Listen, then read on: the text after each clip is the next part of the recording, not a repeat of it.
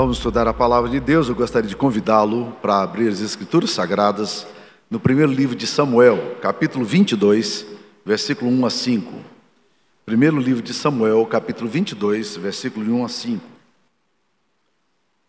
A palavra de Deus diz o seguinte: Davi retirou-se dali e se refugiou na caverna de Adulão. Quando ouviram isso, seus irmãos e toda a casa de seu pai desceram ali para ter com ele. Ajuntaram-se a ele todos os homens que achavam em aperto, e todos homem endividado, e todos amargurados de espírito. E ele se fez chefe deles. E eram com ele uns quatrocentos homens. Dali passou Davi a Mispa de Moabe e disse ao seu rei: Deixa estar meu pai e minha mãe com, convosco, até que eu saiba o que Deus há de fazer de mim.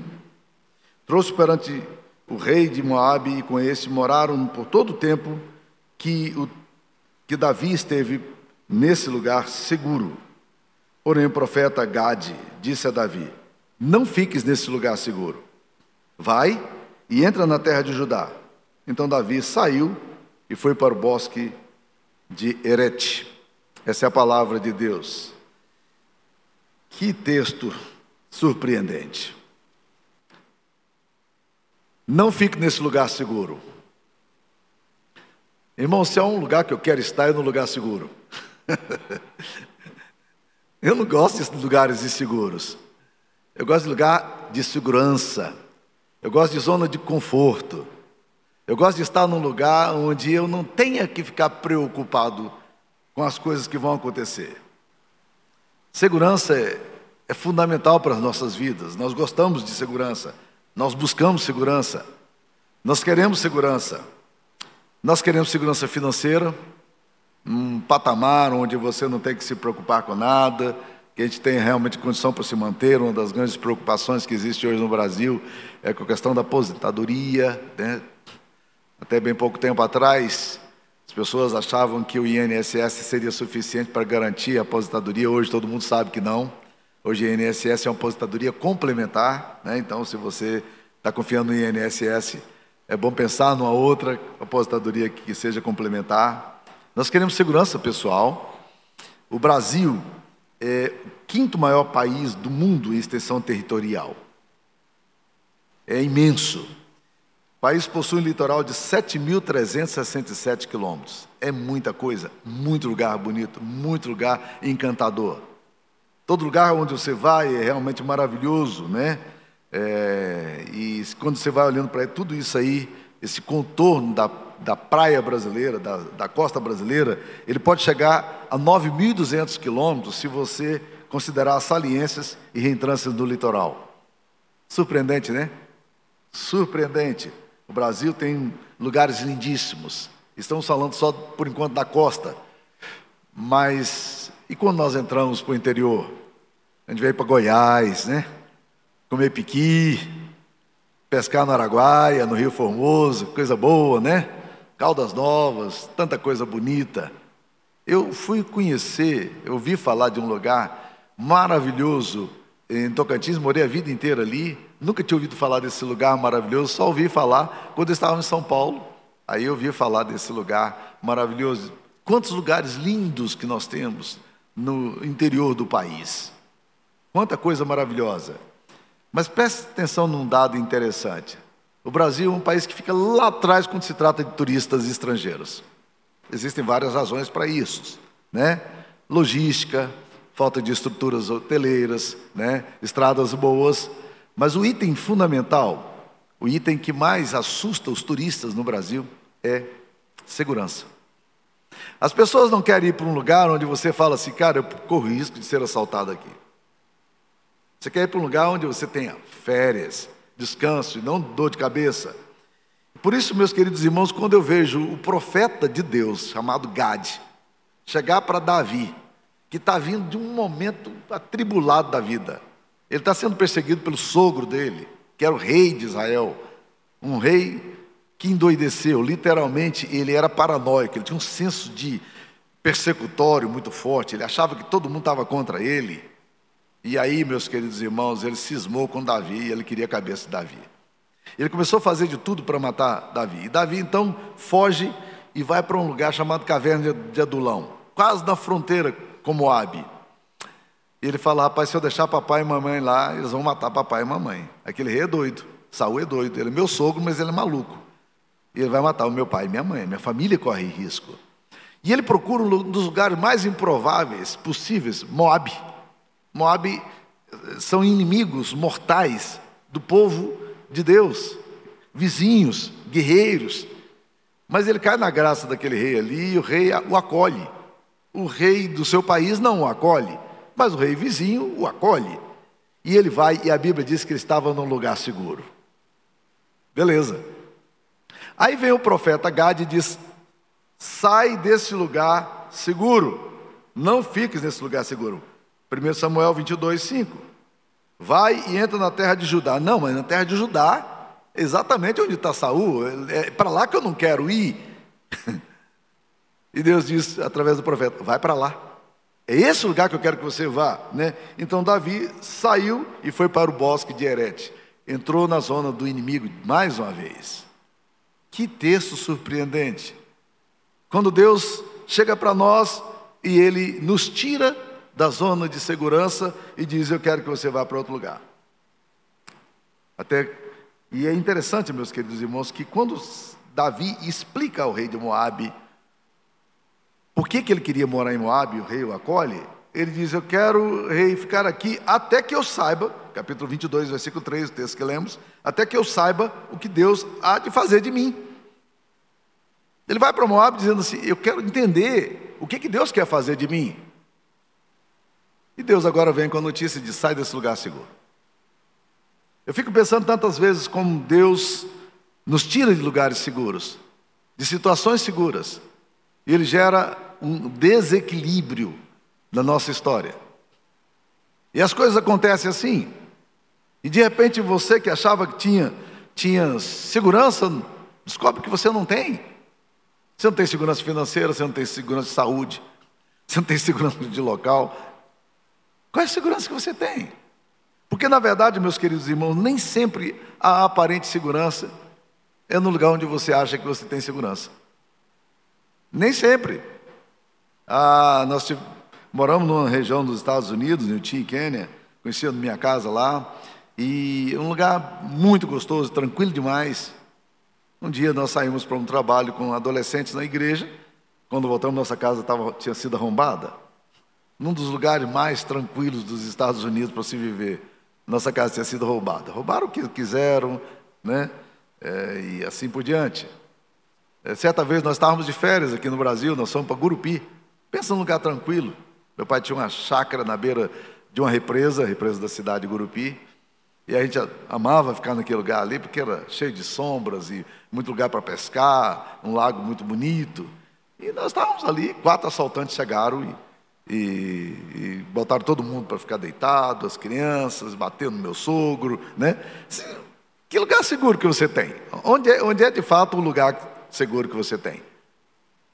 Nem sempre o lugar que você acha que é o lugar seguro é o lugar seguro. Certa vez perguntaram a David Livingstone, missionário inglês que trabalhou no coração da África. Perguntaram para ele se ele não tinha muito medo de morar é, naquele lugar ali cheio de selvagens, de gente hostil, é, de gente com culturas diferentes, canibais. Se ele não tinha medo de morar naquele lugar, se ele, se, se ele não se sentia inseguro, e ele respondeu uma frase clássica: ele diz assim: o lugar mais seguro que você tem na vida é o centro da vontade de Deus. Esse é lugar mais seguro que você tem na sua vida, é o centro da vontade de Deus. Onde Deus quer que você esteja, esse é o lugar seguro. E por isso que quando Gade, o profeta, fala para Davi: sai desse lugar seguro, não fiques nesse lugar seguro, vai e entra na terra de Judá. A Bíblia diz então: Davi, em obediência, saiu e foi para o bosque de Herete, foi para um campo aberto. Lugar perigosíssimo. Perigosíssimo porque Saul está à caça dele. Perigosíssimo porque o rei doido quer matá-lo. E agora ele volta para um lugar onde ele não, não tem condição de ter segurança nenhuma. Ele sai do lugar seguro por, por causa da voz de Deus. Então, meus queridos, por que, que Deus muitas vezes nos tira de lugares seguros? Para que a gente entenda que a segurança é Ele que dá. Não é a segurança que você supõe que você tem. E a segunda razão é que muitas vezes Deus tira você do lugar seguro, porque a segurança pode nos acomodar, pode tirar os nossos sonhos e pode nos fazer perder a perspectiva de algo que Deus quer para nós, que é muito melhor do que a gente imaginava que seria. Eu gosto muito da história do pato gordo. Conta-se que no Canadá havia um fazendeiro que todas as épocas da primavera ficava encantado com a chegada da revoada dos patos que vinham do sul.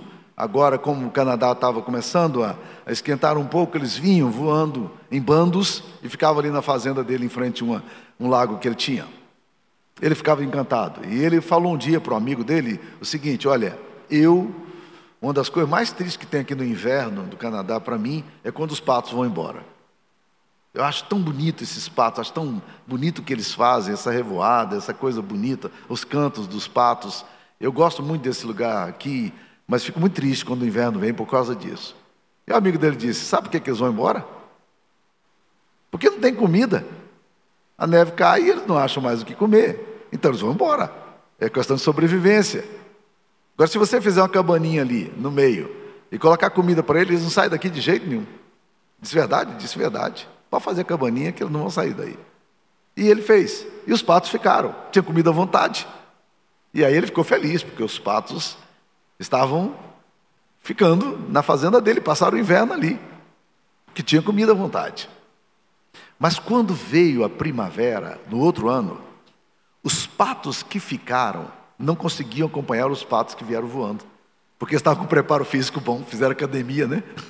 Nadaram, e os outros ficaram tudo pato gordo, eles não conseguiam mais voar. Esse muitas vezes é o problema que nós temos quando nós lidamos com a situação de muito conforto.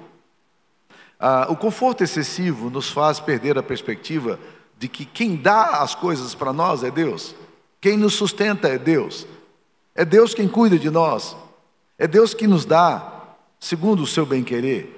Então nós precisamos muitas vezes entender que quando nós é, achamos que estamos seguros, nós perdemos muitas vezes a possibilidade de sermos mais produtivos. Muitas vezes Deus balança a nossa história, Ele desestrutura o lugar onde nós estamos pisando, apenas para a gente ver coisas que a gente não veria na posição de segurança que nós nos encontramos. Então, nunca, nunca ache que um lugar seguro é de fato um lugar seguro, a não ser que Deus queira que você esteja nesse lugar. E o lugar mais inseguro da sua vida pode ser o lugar mais seguro da sua história e o lugar mais abençoador para a sua, para sua vida, porque Deus está ali presente com você, né? Então, nós, quando nós perdemos a nossa segurança, nós aprendemos a depender mais de Deus, a confiar mais em Deus, a estar mais seguro em Deus. Então, quando Gad chega e diz, sai desse lugar seguro, e vai para onde Deus quer que você vá, ele diz: Ok. Eu não sei exatamente como é que você se sentiria Deus tirando você de um lugar seguro e mandando você para um lugar inseguro. Davi obedece ao Senhor e ele vai. Ele vai porque, porque ele entende que o Senhor é o meu pastor e nada me faltará. É Ele que vai cuidar de mim, é Ele que vai me proteger, né? O perigo que nós temos. Jeremias, no capítulo 9, ele fala o seguinte, no versículo 23 e 24. Jeremias 9, 23 e 24. Assim diz o Senhor: Não se glorie o sábio na sua sabedoria, nem o forte na sua força, nem o rico nas suas riquezas, mas o que se gloriar, glorie-se nisto. Em que é que você tem que gloriar? Glorie-se nisto, em me conhecer e saber que eu sou o Senhor. E façam misericórdia, juízo e justiça na terra, porque dessas coisas me agrado, diz o Senhor. Então, Deus está dizendo: ó, não confie aí na sua sabedoria, não confie na sua força, não confie na sua riqueza, nos bens que você tem. Isso tudo é muito passageiro, isso tudo é muito transitório. Mas se você quer confiar em alguma coisa, confie em me conhecer e saber que eu sou o Senhor. É isso que eu quero que você confie. Que eu governo a história, que eu tenho o controle da história. Essa semana eu estava aconselhando uma pessoa num processo de mudança e passando por um momento muito eh, difícil, porque é uma decisão pesada, implica muitas coisas, né? em alterações substanciais na história. E eu, de repente, olhei na conversa com essa pessoa e disse assim: Eu só queria entender o que está por detrás dessa inquietação do seu coração. Você está bem? Ah, você ganhou um excelente salário onde você está? Sua vida está estabelecida? Aí ela começou a me justificar do ponto de vista humano a razão da decisão dela. Ela me explicou algumas coisas, contou algumas coisas. Eu disse: Não, eu acho que você não entendeu a minha pergunta, eu não fui claro no que eu falei. O que eu estou querendo entender é o que, o que moveu antes de tudo isso, essa compreensão que você teve, porque os dados não mudaram de tudo que você tem, mas o que, que moveu, que impulsionou você a chegar à conclusão com seu, com seu esposo de que de fato vocês acreditam que é hora de mudar? O que está por detrás do de trás? O que está lá do, no princípio dos princípios? O que, que move essa atitude? O que, que move essa decisão? Que é exatamente a grande, a, a, a grande preocupação da gente, porque Deus está por detrás desse negócio aqui. Se Deus está impulsionando, né, nós aprendemos que nós não podemos confiar nas nossas habilidades, elas são passageiras, na nossa saúde, ela é frágil, na nossa força, nós adoecemos, nem nas nossas riquezas, porque elas são transitórias. Mas o que me, o que quer confiar em alguma coisa, glorie-se nisso, em me conhecer e saber que eu sou o Senhor. Então, não confio o homem na sua força, nem na sua sabedoria, nem na sua riqueza, mas confie, glorie-se em me conhecer. É Deus que é o ponto central da nossa história e nós precisamos saber que Ele é o Senhor. Ele é dono da nossa vida, Ele move a nossa história como Ele quer, ele faz como ele quer. Saber que ele é aquele que dá a provisão. Você sabe que um dos nomes que a Bíblia, que, que Deus, lá no Antigo Testamento, há vários nomes para Deus, né? Jeová Sebaot, que é o Deus, o Senhor dos exércitos, é, tem Yahvé, que é o Deus pessoal, Deus da aliança, tem Elohim, que é o, que é o Deus criador. Mas quando você quando, quando Deus também se apresenta muitas vezes no Antigo Testamento como Jeová Jireh, o Jeová Jireh. É, é o Deus da provisão, o Deus do cuidado, o Deus que dá o que é necessário. E é tão bom imaginar isso. O nosso Deus é um Deus que cuida de nós. Uma vez uma pessoa muito querida minha me encontrou no corredor aqui da igreja e veio toda alegre para o meu lado e disse: O Senhor é o meu pastor. Me dando um abraço assim bem gostoso. E eu olhei para ele, ele, ele disse: complementa. Diga para mim que o resto desse versículo, se você tem coragem. É óbvio que eu não tinha coragem, nem poderia dizer, porque ele estava citando o texto do Salmo 23, que diz: O Senhor é meu pastor e nada me faltará, mas o pastor é Deus. É por causa dele que nada te falta, não é por causa de mim. Né? E nós rimos dessa situação peculiar, é, ali, dando um abraço. Eu eu sou o pastor, mas eu não sou o pastor. O pastor é outra história. Ele é Senhor. Né? E quando Ele é Senhor, nada, nada lhe faltará. Nada lhe faltará. Essa é a promessa que Deus. Então, muitas vezes nós confiamos nas pessoas.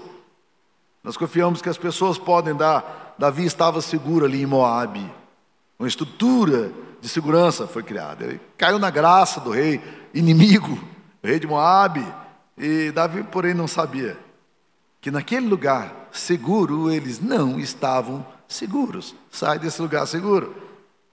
Não há segurança fora de Deus. E Davi sabia muito bem isso. Então ele vai para os braços do Senhor. Ele vai obedecer o Senhor. Então, meus queridos irmãos, nós precisamos entender exatamente isso aí. Há um texto, eu não sei quantos de vocês já estudaram sobre isso, mas hoje de manhã eu li para você Salmo 118, versículo 8. Olha o que esse salmo diz, mas esse, salmo, esse versículo tem uma peculiaridade maravilhosa. Se você abrir a sua Bíblia, Salmo 118 está no centro da Bíblia. Antes do Salmo 118, 8, tem o mesmo número de versículos que tem depois do Salmo 118, 8. É o centro, é o coração mesmo. O que, que o centro da Bíblia diz? E não é muito sugestivo isso aqui? Olha lá o Salmo 118, 8. Ele diz o seguinte: melhor é buscar refúgio no Senhor do que confiar no homem. E o 19 e o 9 diz: melhor é buscar refúgio no Senhor do que confiar em príncipes. O centro da Bíblia, o centro, coração, tem tanto, tem mesma quantidade de versículos para lá e para cá. Ele está dizendo: melhor é buscar refúgio no Senhor do que confiar em homens. Maravilhoso, não? Eu gosto dessas coisas porque quando eu olho para as escrituras sagradas, eu sempre tenho uma ideia assim de intencionalidade divina. Os gestos de Jesus eram todos intencionais. Os milagres dele eram todos intencionais. Tinha um propósito, era didático, era pedagógico. Era isso que Deus queria fazer. Que coisa maravilhosa. Melhor é confiar no Senhor, né? É buscar refúgio no Senhor do que confiar no homem. Essa é a palavra de Deus. Agora, meus queridos irmãos, eu queria concluir essa fala minha hoje de manhã, dizendo o seguinte: que a grande provisão que a Bíblia dá para nós, em todos os aspectos, a promessa de Deus, não é uma provisão material, temporária, circunstancial. Existe uma promessa na Bíblia, a Bíblia, apesar dela falar do cuidado de Deus sempre, tanto no Antigo como no Novo Testamento, essa ideia de um Deus como um pastor, ele cuida de nós, ele vai nos abençoar, ele vai nos proteger, mesmo quando você não tem mínima ideia, mínima ideia porque que Deus está fazendo o que está fazendo. Às vezes a gente se perturba quando as coisas se desequilibram e não deveríamos, mas a gente fica angustiado, o que vai acontecer, o que virá, né? Mas eu queria dizer para vocês que a Bíblia não é um livro de soluções econômicas, nem soluções temporárias. A Bíblia quer falar de alguma coisa muito maior, muito mais perene. A Bíblia quer falar de algo eterno, de algo eterno. A Bíblia nos diz que quando Jesus Cristo veio, ele fez a multiplicação dos pães, em João 6. E os caras ficaram encantados com a solução de, de, de Jesus. Puxa, ele multiplicou o pão, e esse é o rei que a gente precisa.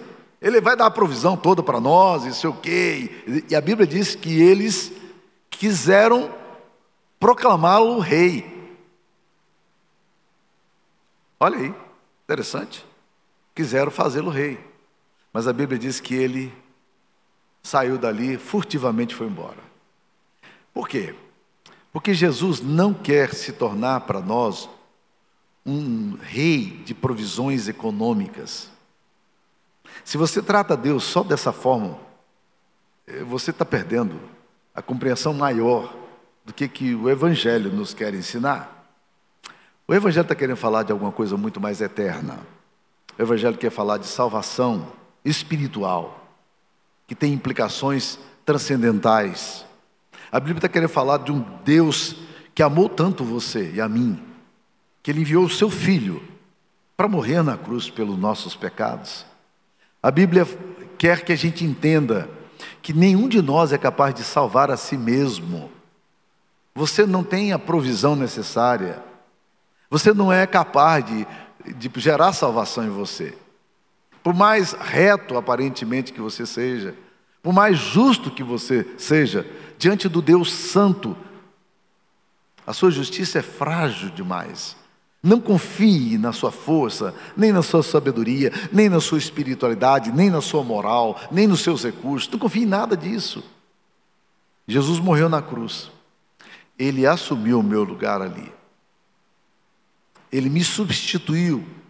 E na, ali na cruz, Jesus estava fazendo três coisas importantes. Primeiro, ele estava me tirando do império das trevas para o reino do Filho do seu amor. Quando eu creio em Cristo, quando eu coloco a minha confiança em Jesus, ele se torna o meu pastor. E o sangue dele me tira das garras do diabo. Segunda coisa, ele veio perdoar os seus pecados e os meus pecados. Não é lindo que a Bíblia fala? Que nós, que, que mediante Jesus, nós temos paz com Deus mediante Jesus. Nós temos paz com Deus. Ele nos reconciliou com Deus. Nós que estávamos longe, ele nos reconciliou. É o sangue dele que faz isso. É a morte dele na cruz que faz isso. Não é você que conquista essa paz com Deus. Justificado, pois, mediante a fé, nós temos paz com Deus. Agora, pois, nenhuma condenação há para os que estão em Cristo Jesus. Justificação ele nos é dada por meio da obra de Jesus. Jesus morreu por nós. Mas uma coisa mais fantástica que Jesus fez, entre essas coisas maravilhosas que eu já citei, é que Jesus, ele estava satisfazendo a justiça de Deus. Um Deus santo, um Deus santo, requer de nós santidade, e nós não temos. Então, por causa dos nossos pecados, nós merecíamos a condenação. O que, que Deus fez? Deus pegou Jesus, colocou Jesus em nosso lugar. O castigo que nos traz a paz estava sobre Jesus, e pelas pisaduras de Cristo nós fomos sarados. Jesus morreu em meu lugar. A cruz é o lugar onde Deus revela o maior amor dele, porque na cruz, de fato, Jesus Cristo estava assumindo a minha culpa, a minha vergonha, a minha condenação. E ele se fez ali minha culpa, ele assumiu minha culpa e minha vergonha. Mas mais do que isso, ele não apenas assumiu o meu lugar de condenação, mas ele ainda me declarou diante do Pai, diante do Deus Pai, que eu estava justificado. Ele não apenas zerou a conta minha, mas ele fez algo mais. Ele atribuiu a mim o que eu não tenho. A Bíblia diz que Jesus imputou justiça em nós. Eu não tenho justiça? Não, não temos justiça. Deus coloca, como diz Spurgeon, um pregador, ele fala assim: é estranha essa justiça bíblica, porque a justiça bíblica não é uma justiça que vem de nós, ela vem de fora. É Jesus quem coloca em nós essa justiça. Mas a Bíblia fala também que todo aquele que nele crê não perece, mas tem a vida, mas tem a vida eterna. Você já chegou a um ponto da sua vida que você compreendeu que você não é capaz de salvar a si mesmo e que Cristo Jesus é suficiente, que o sacrifício dele é pleno para você? Você gostaria de se arrepender, não apenas dos seus pecados grosseiros nessa manhã, mas você não gostaria também de se arrepender da sua falsa justiça ou da sua justiça própria? e confiar apenas e somente em Jesus, só existe um lugar seguro. E esse lugar é a cruz. Essa é a grande provisão que Deus faz. E Deus está te dizendo hoje: sai desse lugar seguro, que você imagina que você está seguro, por causa das suas boas obras, da sua caridade, da sua justiça pessoal, e venha para a justiça de Cristo e receba os méritos de Cristo, a um lugar de fato seguro. E esse lugar seguro é o lugar que Cristo providenciou para nós. Vamos orar? Ó oh Deus, o Senhor nos surpreende tantas vezes, nos tirando de um lugar para o outro, nos levando, a Deus, em situações e condições que nós nem sequer imaginávamos que poderíamos estar. Obrigado, Deus, porque o Senhor é assim. É o nosso Jeová Jireh, o provedor, o Deus da provisão. Mas mais do que isso, nós queremos te louvar nessa manhã, oh Pai, pela obra plena, suficiente, completa, que Cristo realizou lá naquela cruz, quando Ele morreu pelos nossos pecados. E a Sua justiça foi aplicada a nós. Obrigado por tão grande oferta e doação. Abençoe o teu povo aqui. Que a bênção do Deus Pai, Filho e Espírito Santo esteja convosco, irmãos com todo o povo de Deus, hoje e sempre. Amém.